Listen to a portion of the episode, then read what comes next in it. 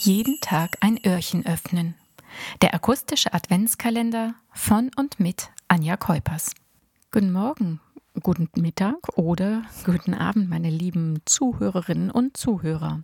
Heute gibt es das vorletzte Öhrchen und als kleinen Einstieg in das heutige Thema, in das heutige Buch, möchte ich euch erstmal fragen, habt ihr nicht auch jedes Mal, wenn ihr mit einem Schiff unterwegs seid, dieses Verlangen vorne an den Bug zu gehen, gerade sich hinzustellen, die Arme auszustrecken und zu rufen, Juhu, Welt, Wellen, Wasser, hier bin ich? Und welche Szene ist das? Aus welchem Film? Wir kennen sie alle. Natürlich die Szene aus dem Film Titanic.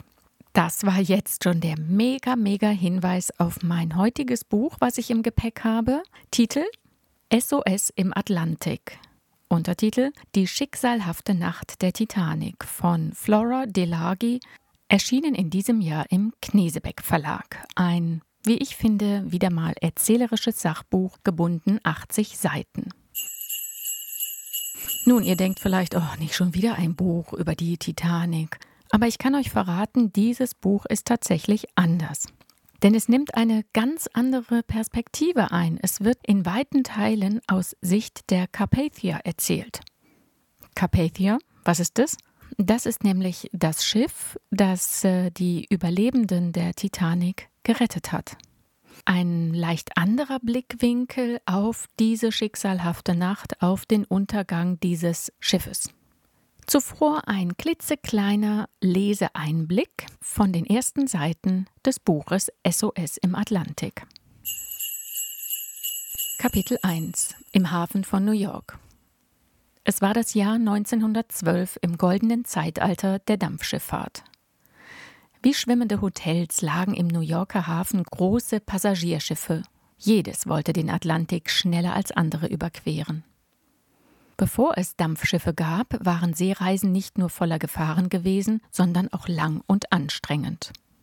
Ende des 19. Jahrhunderts schafften die schnellsten Dampfschiffe die Überfahrt über den Atlantik in weniger als acht Tagen.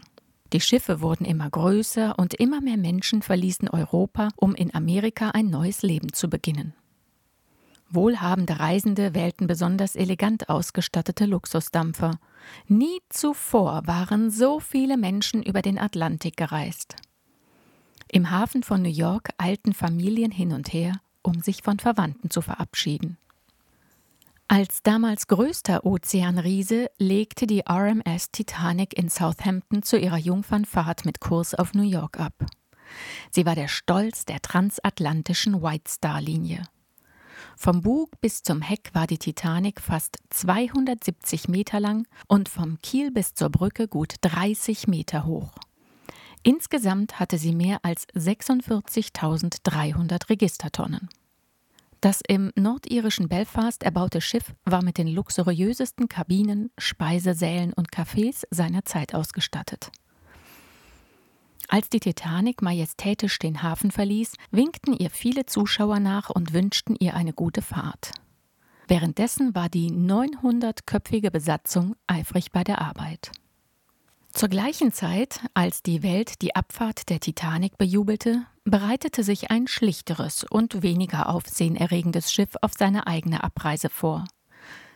Die RMS Carpathia war neun Jahre zuvor im nordenglischen Tyneside für die Reederei Cunard gebaut worden.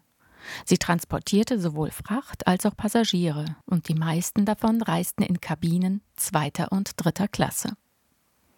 Während die Titanic mit ihren 1300 Passagieren nach Westen über den Nordatlantik Kurs auf New York nahm, machte sich die Carpathia daran, vom Pier 54 im New Yorker Hafen in Richtung Osten aufzubrechen, um Genua, Neapel, Triest und Fiume anzulaufen.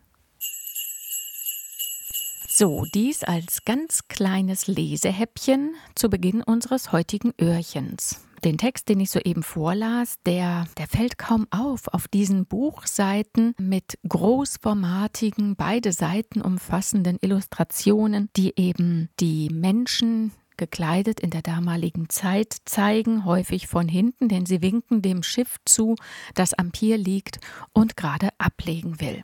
Es ist natürlich auch schön hervorgehoben, illustratorisch, dass bei der Titanic deutlich mehr Menschen herumstehen, das Schiff größer, imposanter ist. Und ich blättere eine Seite um und die RMS Carpathia wird vorgestellt mit weniger schaulustigen und auch ein dezenteres Schiff im Hintergrund.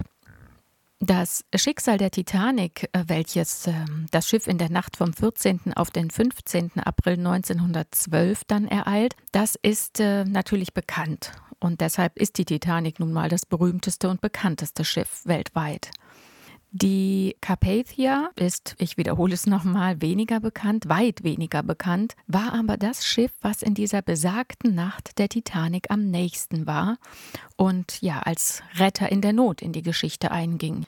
In dem Buch geht es weiter mit der Schilderung der RMS Carpathia, also welche Passagiere gingen an Bord, wie war sie eingerichtet, worauf nahm sie Kurs, wie sahen die Crewmitglieder aus? Und was war deren Profession an Bord. Also wir sind viel mehr beschäftigt mit der Erläuterung, mit der Schilderung dieses rettenden Schiffes, was sie zu dem Augenblick natürlich im entferntesten überhaupt noch nicht ahnen können.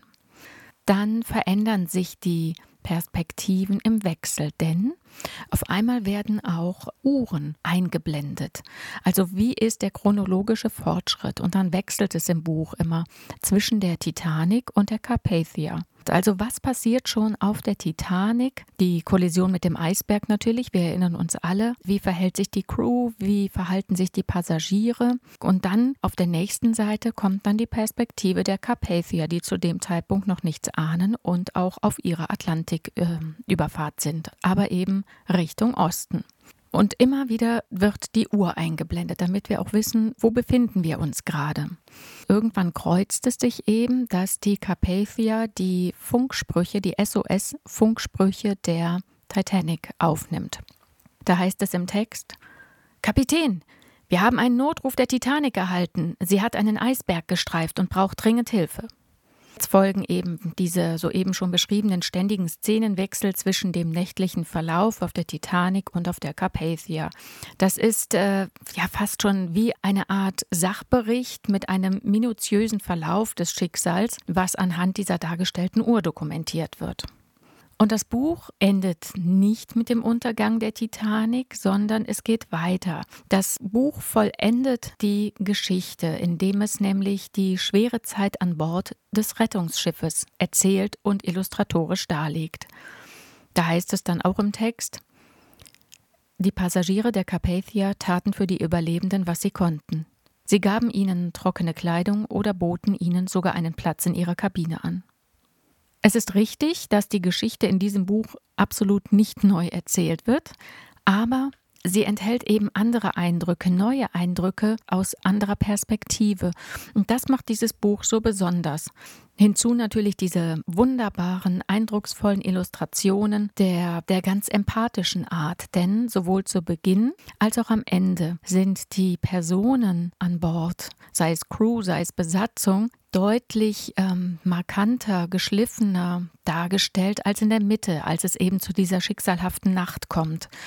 Da verändern sich die Illustrationen leicht, alles wird aufgeweicht, alles wird ein bisschen wie die Sicht durch eine Folie dargestellt, äh, keine klaren Konturen, so als wüsste man nicht, wie es weitergeht mit den Überlebenden, mit dem Schiff, mit dieser Nacht. Also ein wunderbar erzählerisches Sachbuch über die Titanic, über die Geschichte der Titanic, aber eben auch über die Geschichte der Carpathia in dieser schicksalhaften Nacht vom 14. auf den 15. April 1912.